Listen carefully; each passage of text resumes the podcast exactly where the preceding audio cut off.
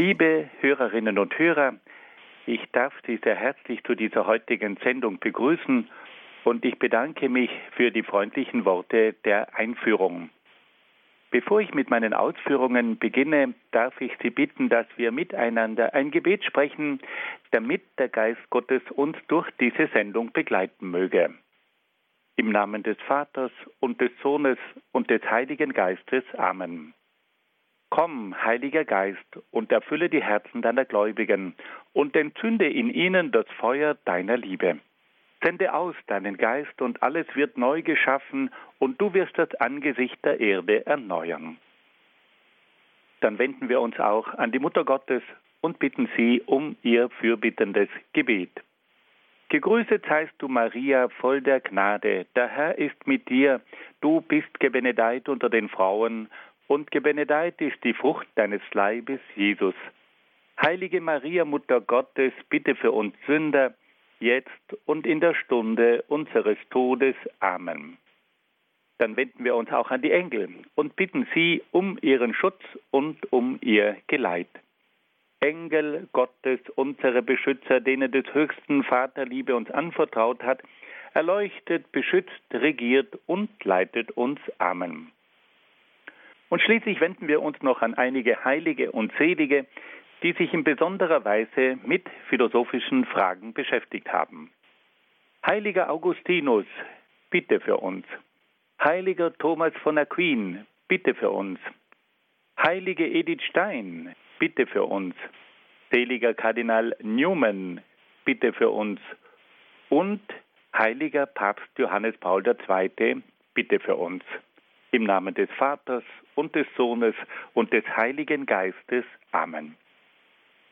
Liebe Hörerinnen und Hörer, bei unserer langen Reise durch die Geschichte der Philosophie sind wir bei der Renaissance angelangt. Die Renaissance, das ist jene philosophische Epoche im 15. und 16. Jahrhundert, die zu einer großen Wende in allen Bereichen geführt hat. Das war eine Zeit des Aufbruchs und man nennt die Renaissance auch die Zeit des Abenteuers. Wir haben in den vergangenen Sendungen einen Bereich auch berührt, der von großem Interesse ist bis in die heutige Zeit. Wir haben nämlich über die Naturwissenschaft gesprochen, die damals in der Renaissance ihren Anfang genommen hat.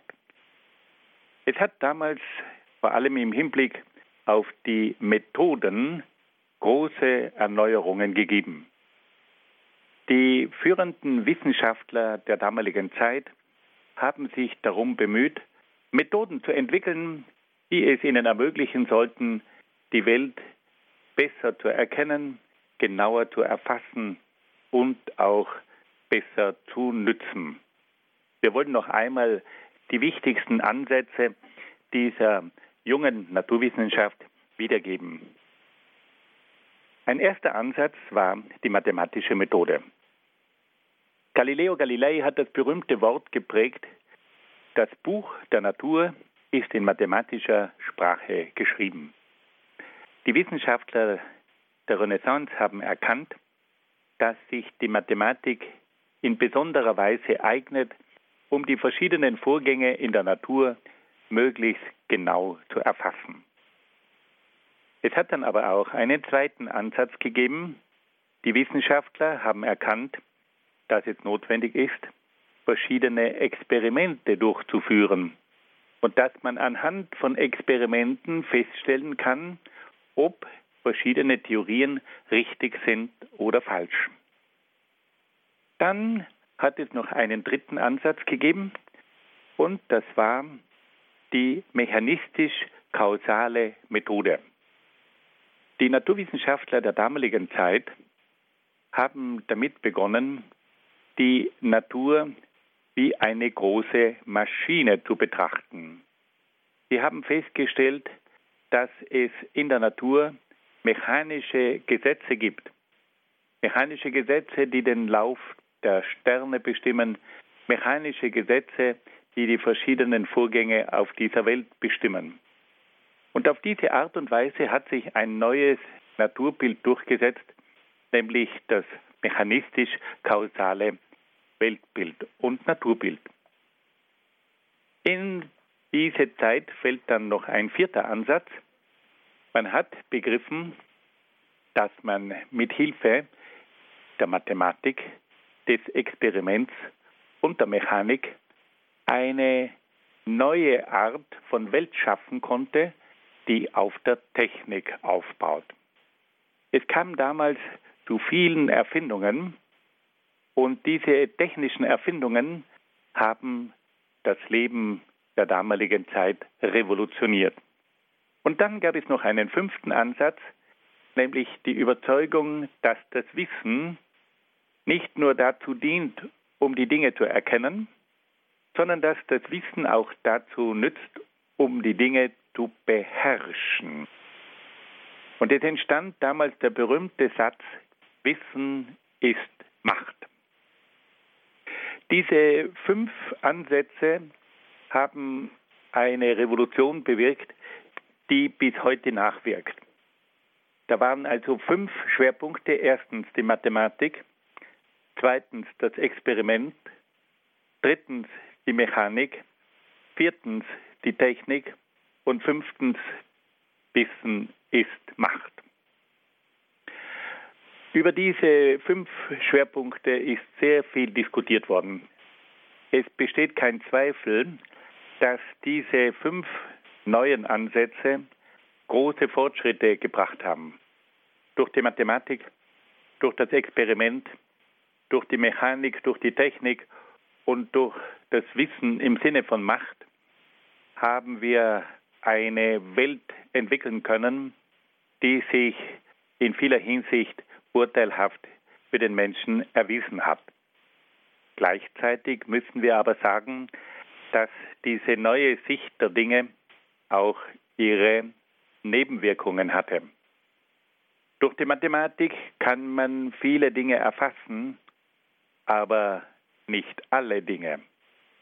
Im Bereich des Gefühls, im Bereich des Herzens, im Bereich der Geheimnisse, der Mysterien, da kann die Mathematik uns nicht weiterhelfen. Und wenn man nun glaubt, dass man mit der Mathematik alles in den Griff bekommt, dann täuscht man sich. Die Mathematik hat nämlich nur ganz bestimmte Bereiche und ganz bestimmte Aspekte der Welt erfassen können, aber die tieferen Bereiche, die seelischen Bereiche, die künstlerischen Bereiche, den Gefühlsbereich, die Mysterien, die Religion, alle diese Dinge sind für die Mathematik nicht erfassbar. Und wenn nun manche Menschen meinen, dass die Mathematik in allem das Sagen haben müsse, dann täuschen wir uns. Die Mathematik hat ihre Vorzüge, sie kann uns verschiedenste Bereiche erschließen. Wir können viele Dinge mit Hilfe der Mathematik berechnen und erklären, aber es gibt Bereiche, die sind für die Mathematik nicht zugänglich. Und auf diese Art und Weise verstehen wir, dass hier durch die Naturwissenschaft eine gewisse Einseitigkeit ihren Einzug hält und dass wir auf diese Art und Weise oft ganz bestimmte tiefere Bereiche nicht mehr genügend würdigen. Wir müssen dann auch sagen, dass dieser Satz Wissen ist Macht problematisch ist. Auf der einen Seite stimmt es, dass uns das Wissen eine Macht über bestimmte Vorgänge in der Natur vermittelt. Wir können durch unser Wissen die Natur beherrschen, aber es besteht leider auch die Gefahr, dass man durch dieses Wissen die Natur manipuliert, dass man durch dieses Wissen die Natur ausbeutet, dass man durch dieses Wissen eine künstliche Welt schafft, die sich immer mehr von der Natur entfernt. Und das wird uns heute auch bewusst. Und deswegen müssen wir sagen, dass diese neue Sicht der Naturwissenschaft im Rahmen der Renaissancephilosophie große Türen geöffnet hat, aber auf der anderen Seite auch problematische Entwicklungen eingeleitet hat. Nun wollen wir versuchen, einige von diesen großen Pionieren der Renaissance etwas näher kennenzulernen. Wir wollen mit dem größten Universalgenie der damaligen Zeit beginnen, nämlich mit Leonardo da Vinci. Ich darf Ihnen ein bisschen etwas aus dem Leben von Leonardo da Vinci erzählen. Leonardo da Vinci wurde 1452 im kleinen Dorf Vinci in der Nähe von Florenz geboren. Daher kommt auch sein Name Leonardo da Vinci. Leonardo aus dem Dorf Vinci. Seine künstlerische Ausbildung erhielt der junge Leonardo in der Werkstatt des berühmten Künstlers Verrocchio in Florenz. Er erhielt sehr bald schon größere Aufträge als Maler. Im Jahr 1482 zog Leonardo von Florenz nach Mailand, wo er als Künstler und Ingenieur im Dienst des Fürsten Lodovico il Moro stand. Nachdem aber Mailand durch die Franzosen besetzt worden war, kam es zur Bekanntschaft von Leonardo da Vinci mit dem französischen König Ludwig XII. Ludwig XII. erkannte das große Genie von Leonardo. Er war begeistert von seinen Kunstwerken. Er war begeistert von seinen technischen Erfindungen. Und von da an blieb ein ständiger Kontakt von Leonardo da Vinci nach Frankreich. Leonardo da Vinci war in den folgenden Jahren immer wieder unterwegs und er kam mit verschiedenen bekannten Gestalten der damaligen Zeit in Berührung. Er begab sich nach Mantua, und war dort längere Zeit der Fürstin Isabella von Este. Dann begab er sich auch nach Venedig, um dort für die Stadt Venedig verschiedene technische Probleme in Angriff zu nehmen.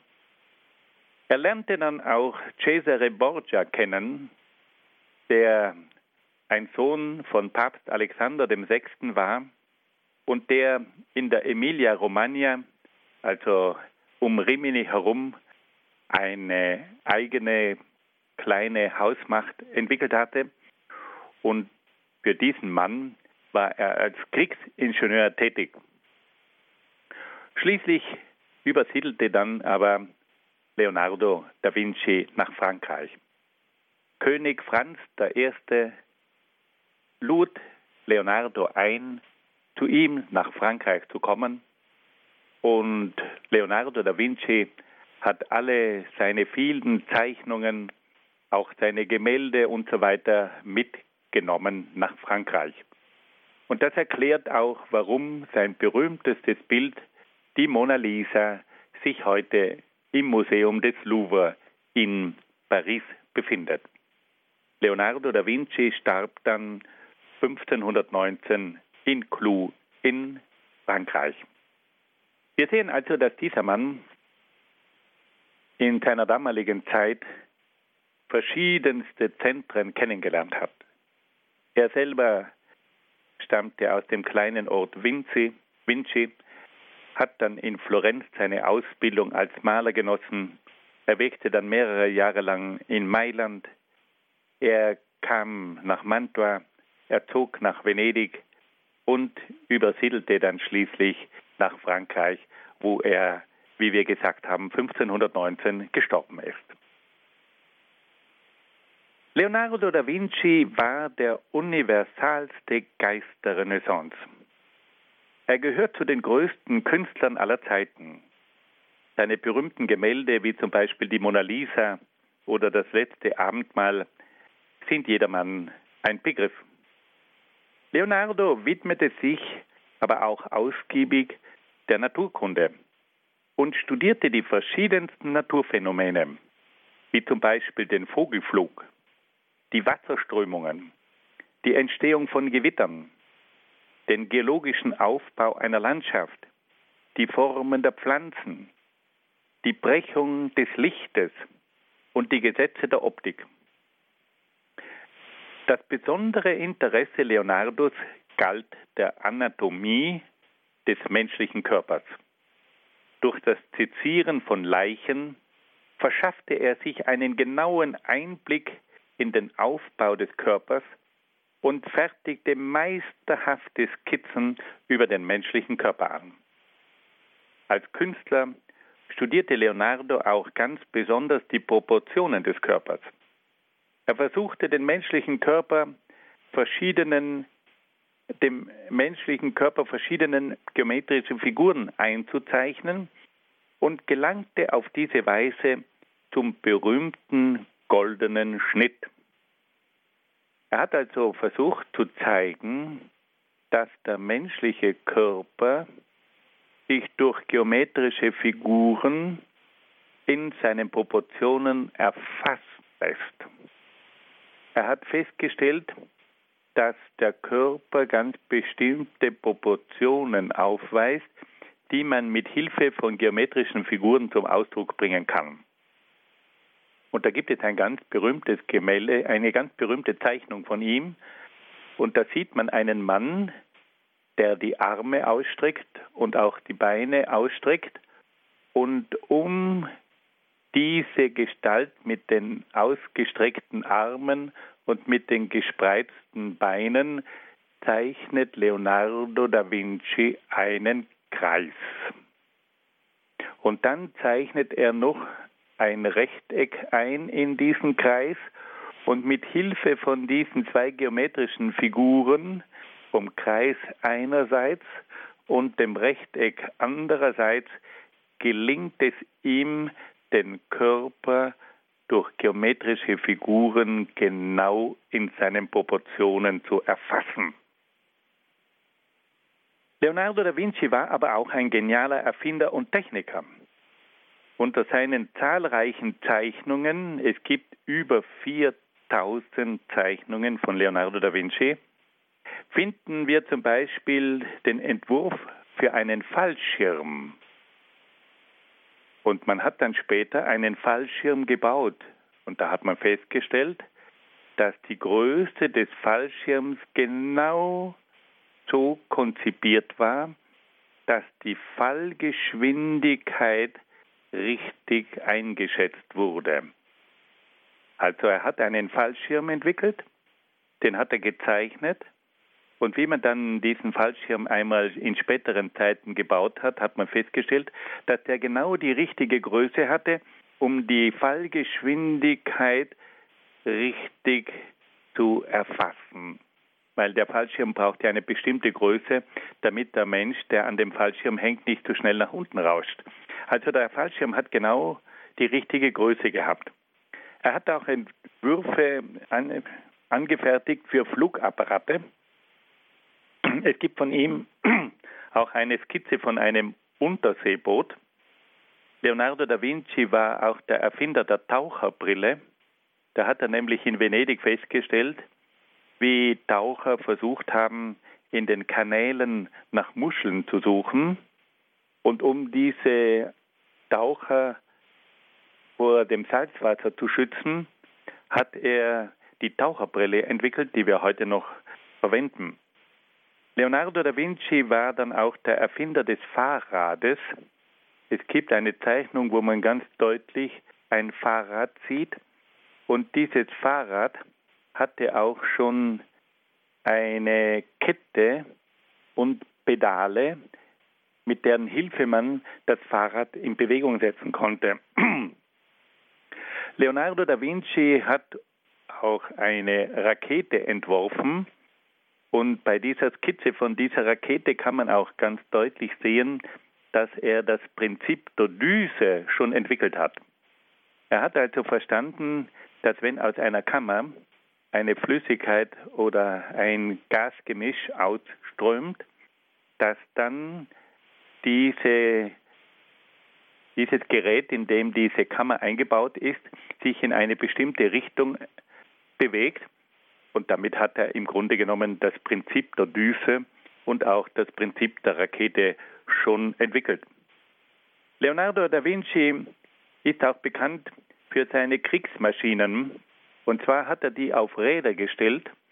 Und das waren gewissermaßen rollende Kriegsmaschinen und damit die Vorläufer von Panzern. Leonardo da Vinci hatte also eine unglaubliche technische Fantasie. Das Einzige, was ihm gefehlt hat, war ein Motor. Diese rollenden Kriegsmaschinen wären perfekte Panzer gewesen, aber es fehlte der Motor. Er hat auch Flugmaschinen entwickelt, aber es fehlte der Motor. Er hat den Propeller entwickelt, aber er konnte ihn nicht auf die entsprechende Geschwindigkeit bringen, weil ihm der Motor gefehlt hat. Leonardo da Vinci gilt dann auch als der Erfinder der Druckerpresse. Er hat auch ein Gerät zum Linsenschleifen entwickelt und sogar ein Bratenwender geht auf ihn zurück. Es ist unglaublich, was für eine schöpferische Fantasie dieser Mann entwickelt hat.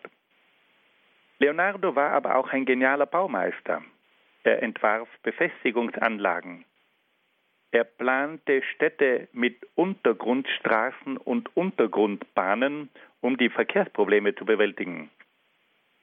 Er entwarf Kanalsysteme für die Entwässerung von Sumpfgebieten. Er war also in allen Bereichen interessiert und in allen Bereichen war er ein Pionier.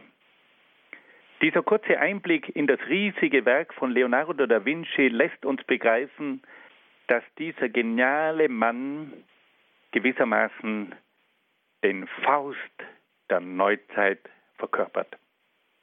Sein unersättliches und titanisches Streben auf sämtlichen Bereichen lässt ihn zur Symbolfigur des rastlosen Europäers der Neuzeit werden. Nicht von ungefähr hat Goethe an Leonardo da Vinci gedacht, als er den späten Faust geschrieben hat. Und wenn man das berühmte Selbstporträt des alten Leonardo betrachtet, wir kennen dieses Bild mit dem wallenden Haar und mit dem langen Bart und mit diesem kritischen Blick, dann schaut man in das Gesicht von Faust. Goethe war ein großer Verehrer von Leonardo da Vinci. Und bei seinem Faust II, wie wir ihn nennen, hat er Leonardo da Vinci vor Augen gehabt. Leonardo da Vinci war für ihn der Prototyp des Menschen, der mit seinem Geist alles durchdringen will, der alles erkennen will und der schöpferisch tätig ist und der dann am Ende seines Lebens auch erkennt, dass er sich für andere Menschen einsetzen muss. Leonardo da Vinci ist also der Faust der Renaissance. Und diese Gestalt, die hat Europa geprägt. Aber Leonardo da Vinci war der Erste, der in immer wieder neue Bereiche aufgebrochen ist und der versucht hat, die Welt durch seinen Geist zu durchdringen und diese Welt durch seinen Geist auch zu beherrschen. Nun hören wir ein wenig Musik.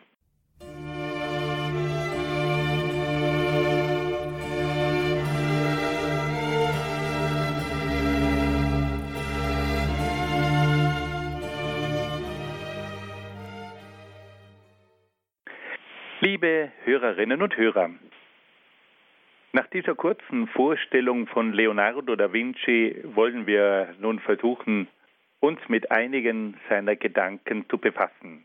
Wir haben gehört, dass er in vielen Bereichen tätig war. Wir kennen ihn vor allem als Künstler, aber er war auch Ingenieur, er war Techniker, er war Baumeister, er war Naturforscher.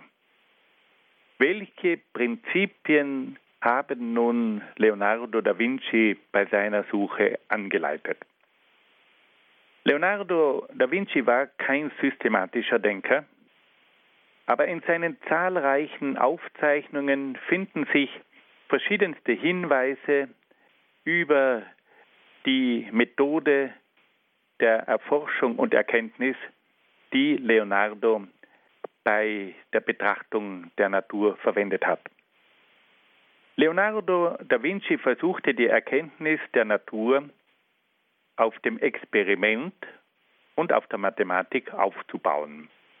Das Experiment war für ihn der direkte Zugang der Natur. Aber Leonardo da Vinci stellte fest, dass das Experiment nicht ausreicht, um die Ordnung der Natur zu erfassen. Dazu bedarf es auch der Mathematik. Erst die Mathematik erlaubt es dem Menschen, die beobachteten Vorgänge in der Natur zu messen und dadurch in exakter Weise zu beschreiben. Aus diesem Grund ist es nach Leonardo da Vinci notwendig, die Ergebnisse der Experimente in eine mathematische Formel zu bringen. Wir sehen also, dass Leonardo da Vinci zwei Ansätze der Naturwissenschaft vereinigt hat.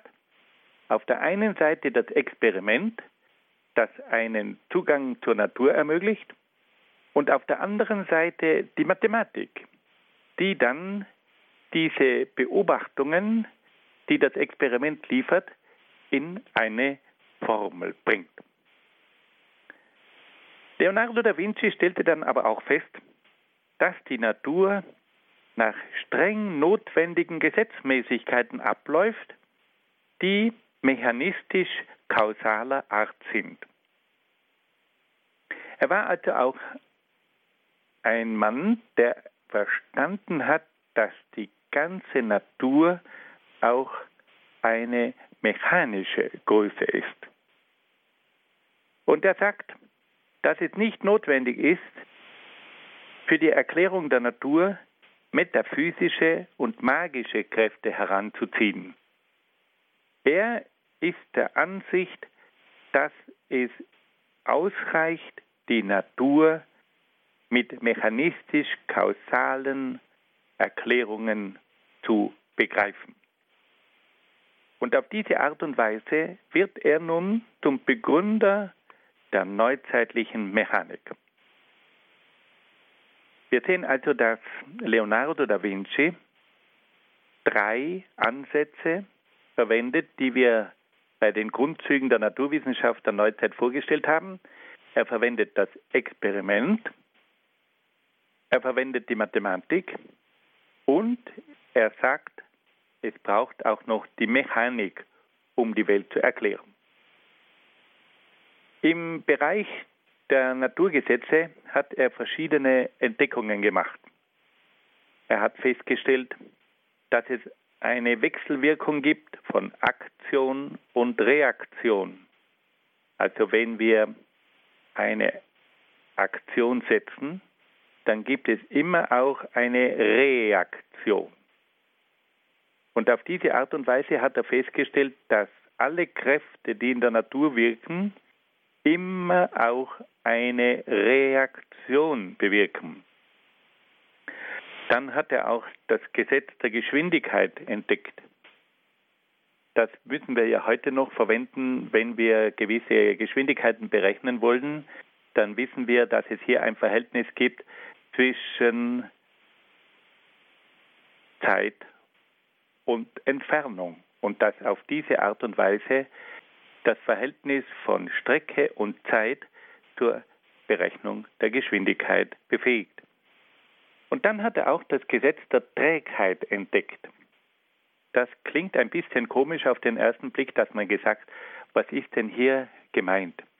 Mit dem Gesetz der Trägheit ist Folgendes gemeint, dass ein Körper, der in Bewegung gesetzt ist, so lange sich weiter, sich so lange weiter bewegt, bis er auf einen Widerstand stößt. Und das erklärt zum Beispiel, warum Himmelskörper sich Millionen Jahre fortbewegen. Da braucht es nicht ständig einen neuen Impuls, damit diese Himmelskörper sich weiter bewegen, sondern wenn die einmal in Bewegung sind und keinen Widerstand antreffen, dann bewegen die sich ewig weiter.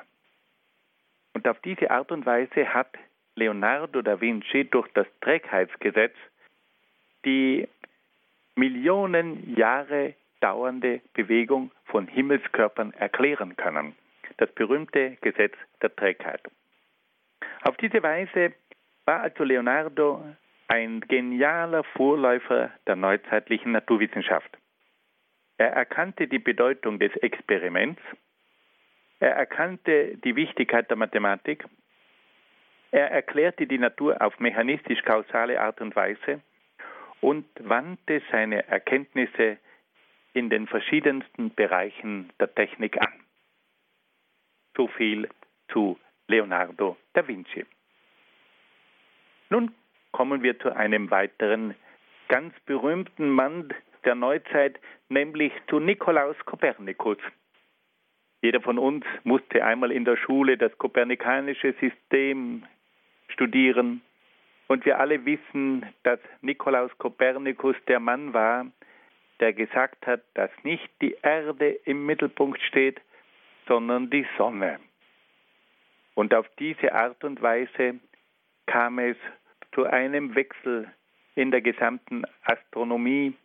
Man hat also gesagt, dass das geozentrische System, bei dem die Erde im Mittelpunkt steht, abgelöst wird durch das heliozentrische System, bei dem die Sonne im Mittelpunkt steht.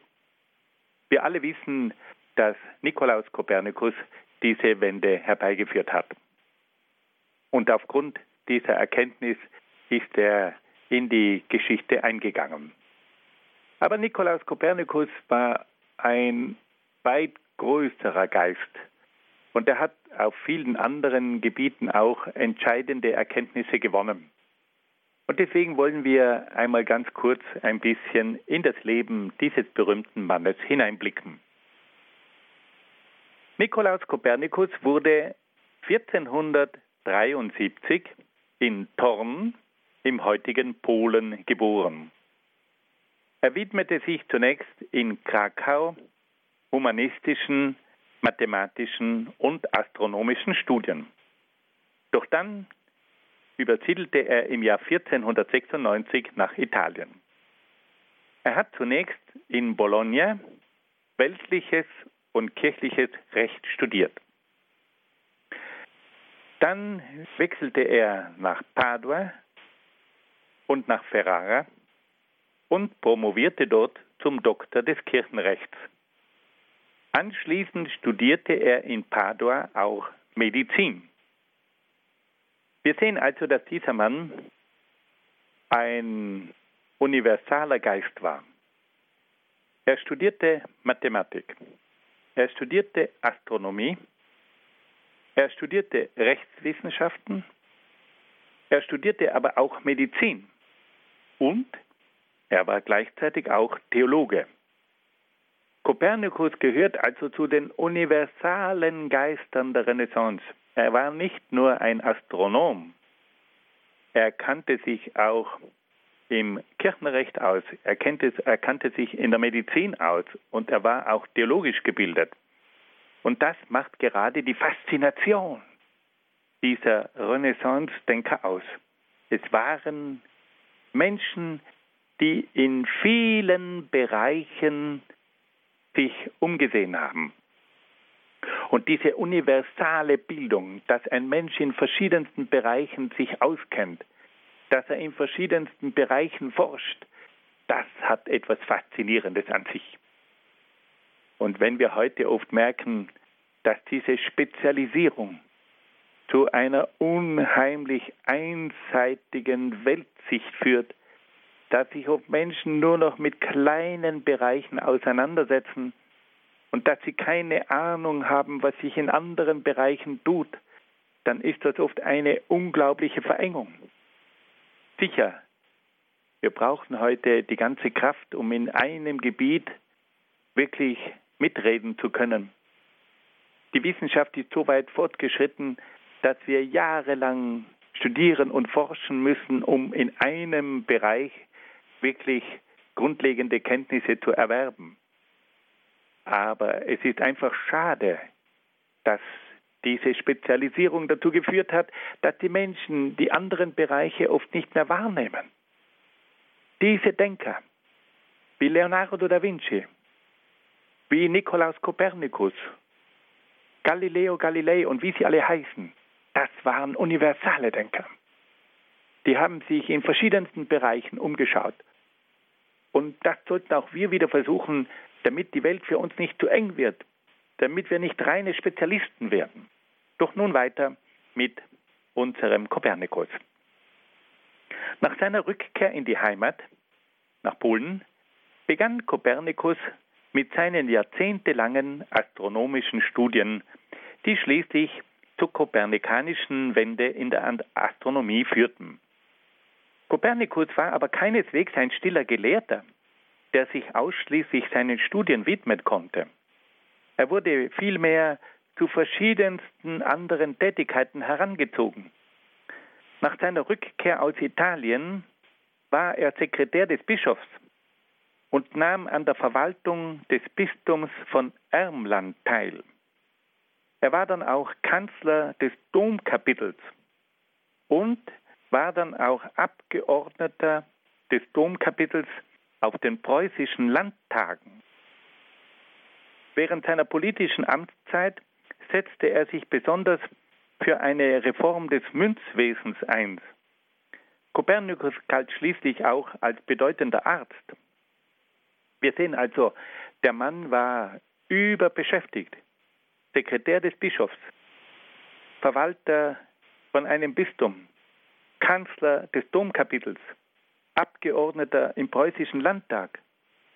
Dann interessiert er sich noch für eine Reform des Münzwesens. Dann ist er auch noch als Arzt aktiv. Wann hat denn der Mensch eigentlich die Zeit gefunden, sich mit astronomischen Forschungen zu beschäftigen?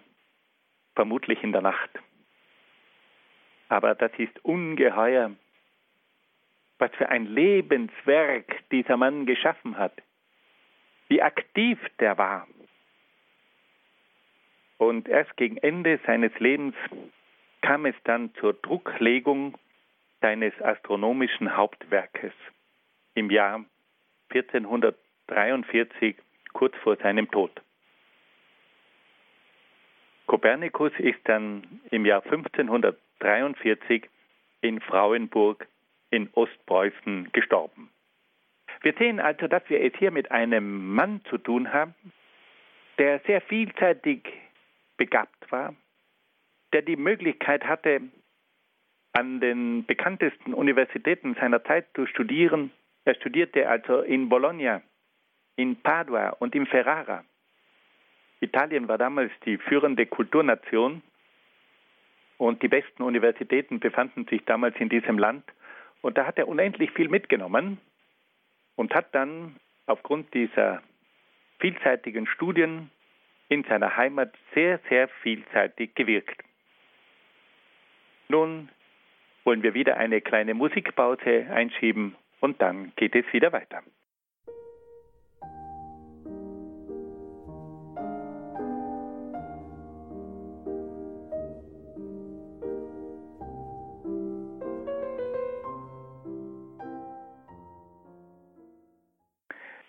Liebe Hörerinnen und Hörer, wir haben von Nikolaus Kopernikus und seinem Leben einiges gehört.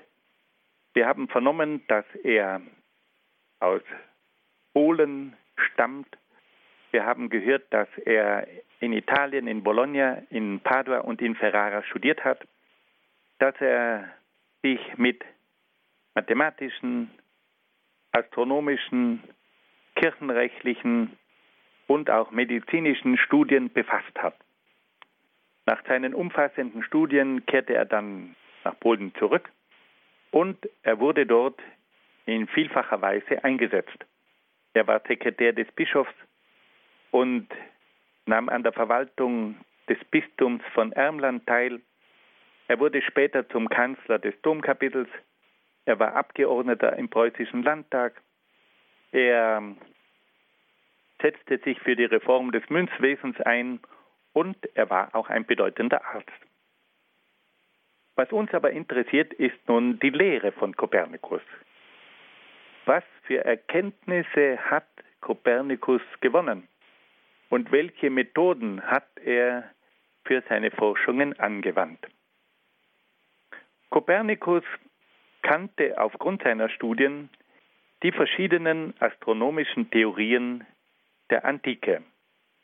Er hatte sich vor allem mit der Lehre des großen ägyptischen Astronomen Ptolemäus auseinandergesetzt. Er kannte aber auch die Lehre von Aristarch von Samos. Dieser Aristarch von Samos war ein griechischer Astronom. Und dieser griechische Astronom hatte schon in der Antike das heliozentrische Weltbild entworfen. Kopernikus war also nicht der Erste, der daran gedacht hat, dass die Sonne der Mittelpunkt des Planetensystems sein müsse. Er hatte hier bereits einen Vorläufer in der Antike, nämlich den bekannten griechischen Astronomen Aristarch von Samos. Kopernikus hat in Italien die Theorie von diesem griechischen Denker kennengelernt und diese Kenntnis von dieser Lehre war für ihn ein Anstoß, einmal in diese Richtung weiter zu forschen. Kopernikus kannte also beide Systeme. Er, kennt, er kannte das geozentrische System, bei dem die Welt im Mittelpunkt steht, und er kannte auch das heliozentrische System, das bei dem die Sonne im Mittelpunkt steht. Kopernikus erkannte, dass sich mehrere Probleme, die sich durch die geozentrische Deutung des Planetensystems ergaben, mit Hilfe einer heliozentrischen Betrachtungsweise beheben ließen.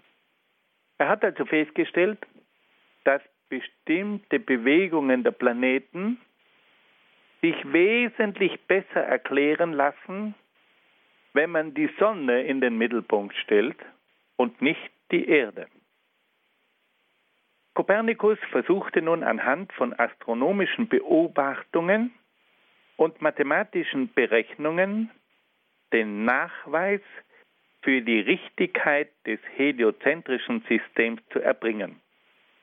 Er versuchte also mit Hilfe von astronomischen Beobachtungen und mathematischen Berechnungen nachzuweisen, dass tatsächlich die Sonne im Mittelpunkt des Planetensystems steht.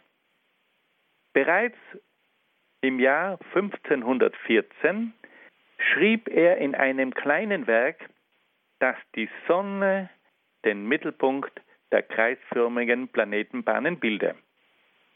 Die Erde drehe sich um die Sonne und drehe sich auch um ihre eigene Achse. Also er war derjenige, der gesagt hat, die Erde bewegt sich um die Sonne und die Erde dreht sich um die eigene Achse. Das war eine Revolution, weil früher ruhte die Erde im Mittelpunkt des Weltalls. Sie bewegte sich nicht und sie drehte sich auch nicht um die eigene Achse, sondern alles drehte sich um die Erde. Und nun kommt Kopernikus und sagt, nein, die Erde bewegt sich, sie bewegt sich um die Sonne und sie bewegt sich auch um die eigene Achse. Kopernikus erklärte, erklärte schließlich auch, dass der Mond um die Erde kreise. Kopernikus hat dann später die neue heliozentrische Theorie in seinem Hauptwerk, sechs Bücher über die Umläufe der Himmelskörper, in ausführlicher Weise dargelegt und begründet. Dieses Werk wurde kurz vor seinem Tod im Jahr 1543 gedruckt. Wenn wir also noch einmal versuchen wollen, die Bedeutung von Kopernikus im Bereich der Astronomie zu skizzieren, so können wir sagen, Kopernikus war also derjenige, der gesagt hat, dass die Sonne im Mittelpunkt des Planetensystems steht, dass sich die Erde um die Sonne bewegt und dass sich die Erde um die eigene Achse dreht. Damit ist er der Begründer des heliozentrischen Systems. Damit hat er die Bewegung der Erde um die Sonne postuliert und das nennt man dann die Revolution.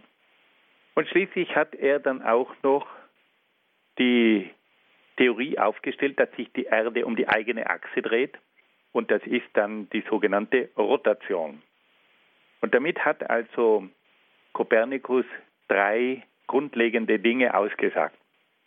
Es gibt ein heliozentrisches System, bei, der, bei dem die Sonne im Mittelpunkt steht. Es gibt die Revolution der Erde, die Bewegung der Erde um die Sonne. Und es gibt die Rotation, die Bewegung der Erde um die eigene Achse. Nun hören wir wieder ein wenig Musik.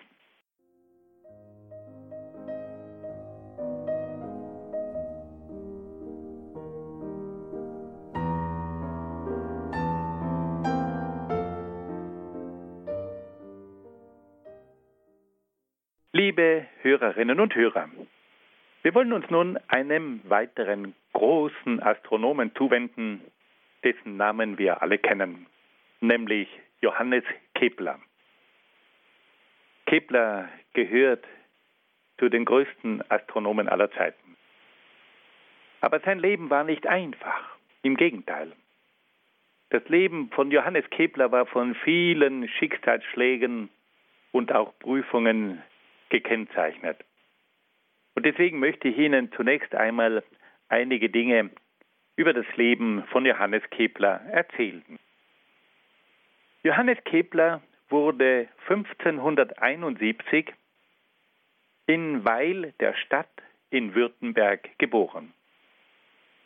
Er studierte in Tübingen protestantische Theologie, begann sich aber während seines Studiums für die Astronomie und besonders für die Lehren von Kopernikus zu interessieren. Ab 1594 wirkte er als Landvermesser und Lehrer in Graz. Wir sehen also, dass bereits der junge Kopernikus weit herumgekommen ist. Er wird in Weil, der Stadt in Württemberg, geboren. Er studiert dann in Tübingen, kommt dann in die Steiermark und wirkt dort in Graz als Landvermesser und Lehrer. Im Zuge der Gegenreformation musste Kepler als gläubiger Protestant die Stadt Graz verlassen. Er zog dann von Graz nach Böhmen in die Hauptstadt Prag und wurde dort Mitarbeiter des kaiserlichen Hofastronomen Tycho Brahe aus Dänemark. Der junge Mann wandert also von Prag nach Böhmen in das heutige Tschechien, begibt sich dort in die Hauptstadt Prag und wird dann Mitarbeiter von einem ganz berühmten Astronomen, nämlich von Tycho Brahe.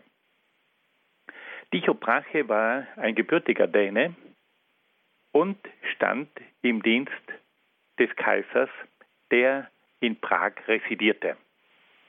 Auf dem Schloss von Prag, dem berühmten Ratschin, da gab es auch eine Sternwarte. Und der Kaiser war selber sehr an Astronomie interessiert und förderte seinen Hofastronomen Tycho Brahe, wo er nur konnte.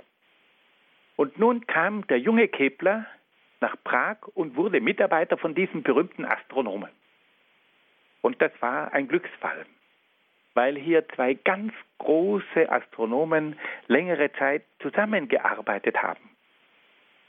Und Kepler konnte auf den vielen Kenntnissen von Tycho Brahe aufbauen. Tycho Brahe hatte durch jahrzehntelange Beobachtungen eine große Zahl von astronomischen Daten gesammelt. Nach dem Tod von Tycho Brahe wurde Kepler zum kaiserlichen Hofastronomen ernannt. In den folgenden Jahren entwickelte Kepler auf den empirischen Grundlagen von Brahe seine eigenen astronomischen Theorien. Kepler versuchte auch mit Galileo Galilei in Florenz in Verbindung zu treten und beglückwünschte den großen italienischen Astronomen in mehreren Schreiben zu seinen bahnbrechenden astronomischen Erkenntnissen. Die Schreiben Keplers fanden aber bei Galileo Galilei kaum Beachtung. Im Jahr 1611 verlor Kepler seine Frau und seinen Lieblingssohn. Und nach dem Tod von Kaiser Rudolf II., der ihn immer beschützt hatte und der sein großer Gönner war, bekam Kepler als Protestant auch in Prag Schwierigkeiten. Und so musste er Prag verlassen und zog nach Linz, nach Oberösterreich, um dort als Landvermesser zu arbeiten. Man muss sich das einmal vorstellen. Dieser überragende Geist, dieser bahnbrechende Astronom muss sein Wirkungsfeld in Prag verlassen und muss als Landvermesser arbeiten, um überleben zu können. Was für ein Schicksal. In Linz heiratete Kepler ein zweites Mal. Bald bekam Kepler aber auch in Linz wieder Schwierigkeiten wegen seines protestantischen Bekenntnisses. Und außerdem musste er seine Mutter in einem Hexenprozess verteidigen. Die Mutter war damals angeklagt, eine Hexe zu sein, und so stürzte sich nun der Sohn in einen Prozess, um seine eigene Mutter zu retten. Und das hat natürlich auch seine Forschungen nicht gefördert. Er konnte nicht mehr in Prag weiterarbeiten. Er musste in Linz als Landvermesser seinen Lebensunterhalt gewinnen. Er musste versuchen, seine Mutter in einem Hexenprozess zu verteidigen. Und schließlich musste er Linz auch wieder verlassen. Und da trat er nun in den Dienst des berühmten Feldherrn Wallenstein. Wallenstein war ein Mann, der sich sehr für Astronomie interessierte, aber Wallenstein war auch ein Mann, der sich sehr für Astrologie interessiert hat. Und er wollte nun von Kepler, diesem berühmten Astronomen, immer wieder ein Horoskop, um aufgrund dieses Horoskops dann seine Entscheidungen treffen zu können. Im Jahr 1630 machte sich Kepler auf den Weg nach Regensburg, um dort verschiedene Zahlungen einzutreiben. Es waren nämlich immer noch Zahlungen ausständig, die der Kaiser ihm schuldete. Und da damals aufgrund des Dreißigjährigen Krieges die Kasse leer war, musste Kepler immer wieder sich darum bemühen, endlich zu seinem Geld zu bekommen. Aber auf dieser Fahrt oder auf diesem Ritt nach Regensburg hat sich Kepler erkältet und er stirbt dann in Regensburg aufgrund einer Lungenentzündung. Wenn wir dieses Leben anschauen, dann müssen wir sagen, das war ein sehr bewegtes Leben. Er wird in Weil der Stadt in Württemberg geboren. Er studiert in Tübingen protestantische Theologie. Er beginnt dann mit den Studien der Astronomie. Er übersiedelt nach Graz in die Steiermark und arbeitet dort als Landvermesser.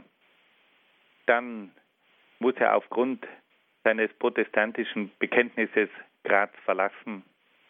Er zieht nach Prag in die Hauptstadt von Böhmen und wird dort Mitarbeiter von Tycho Brahe, dem berühmten Hofastronomen.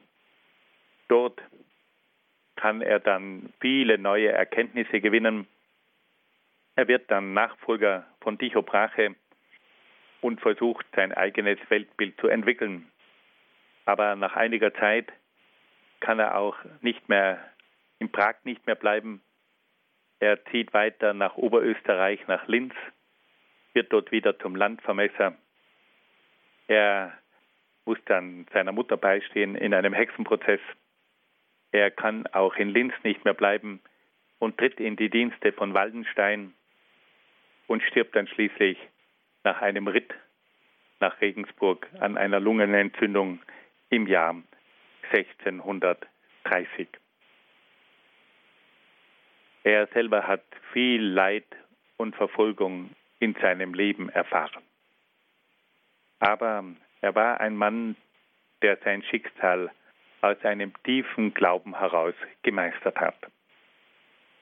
Kepler, dieser Mann, dessen Schicksal wir immer wieder bewundern. Liebe Hörerinnen und Hörer, wir werden hier mit unseren Betrachtungen zu Ende kommen, aber wir freuen uns schon auf die nächste Sendung, weil dort geht es dann mit den Lehren von Kepler weiter. Wir wollen heute noch einmal ganz kurz zusammenfassen. Wir haben also gehört von Nikolaus Kopernikus, der drei grundlegende Erkenntnisse gewonnen hat. Erstens, dass die Sonne im Mittelpunkt des Planetensystems steht. Dann, dass sich die Erde um die Sonne bewegt und dass sich die Erde um die eigene Achse bewegt. Wir haben dann auch noch gehört vom Leben des Johannes Kepler, von seinen verschiedenen Tätigkeiten als Landvermesser, als Hofastronom und wiederum als Landvermesser von seinem bewegten Leben. Diese Gedanken wollen wir mitnehmen und dann bei der nächsten Sendung werden wir dann hören, wie sich Kepler um die Astronomie Verdienst gemacht hat, verdient gemacht hat, indem er seine berühmten, nach ihm benannten Keplerschen Gesetze entwickelt hat. Ich danke Ihnen sehr, sehr herzlich für diese, für Ihre Aufmerksamkeit und wünsche Ihnen alles Gute und Gottes besonderen Segen.